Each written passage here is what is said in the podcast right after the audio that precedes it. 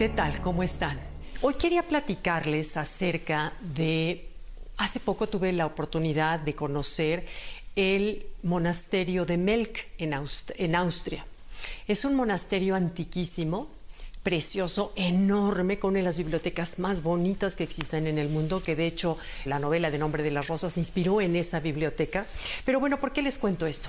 Porque mientras estábamos visitando los pasillos largos, largos, así como semioscuros, tú imagínate un monasterio de 100 años de existencia, eh, y siendo un monasterio de monjes, bueno, esos pasillos eran un poco como lúgubres Íbamos caminando en silencio y de pronto escucho una voz como fantasmal, de voz muy grave, de una palabra que no entendía qué era, porque obviamente, bueno, no hablo alemán, que decía höre.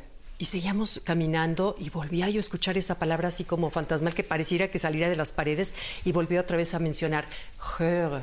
Entonces me llama la atención y cuando me topo con una guía, le pregunto, oiga, ¿qué quiere decir esa palabra? Entonces me dijo, quiere decir escucha. Curiosamente, seguíamos caminando por los salones, todo eh, alumbrado como en tonos azules, eh, para mostrar pues, la historia de la abadía de los, de los monjes. Y la palabra Höre, que se escribe H-O-R-E, estaba proyectada en las paredes y era todo lo que hicieron énfasis en esa exposición que vimos sobre la orden benedictina, que San Benito la fundó 900, en el año 925.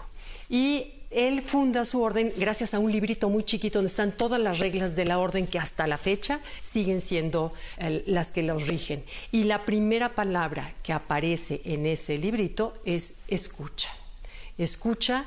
Y San Benito decía que si nosotros solo pudiéramos escuchar, primero escuchar nuestro corazón, escuchar el grito de nuestra pasión, escuchar el susurro del alma, de la conciencia, viviríamos mucho más íntegros, centrados, felices.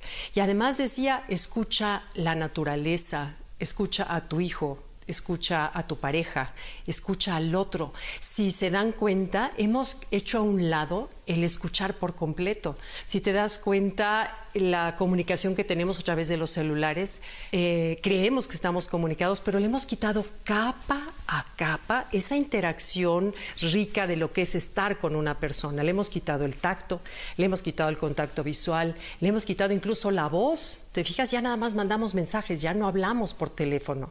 La voz nos dice muchas cosas, en la comunicación nos dicen que solo el 7% se expresa en palabras. Entonces imagínate del 93 que nos estamos perdiendo cuando nos comunicamos vía electrónica.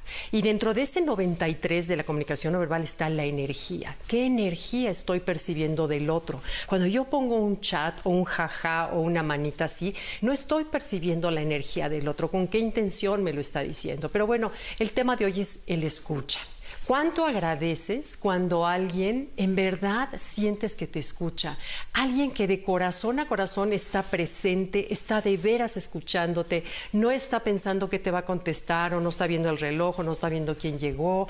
En verdad, eh, biológicamente los seres humanos necesitamos sentirnos escuchados y qué poco lo hacemos ya, si te das cuenta. Entonces, bueno, el mensaje de este día de hoy es retomar y me lo digo a mí también, retomar el escuchar de verdad, que no escuchemos viendo al celular, que no escuchemos viendo la tele, sino de verdad que la persona, tu hijo, tu pareja, tú mismo nos sintamos escuchados de corazón a corazón y de una manera honesta y auténtica. Bueno, pues muchas gracias. Salgo al aeropuerto de volada. Un abrazo. Bye. Gracias.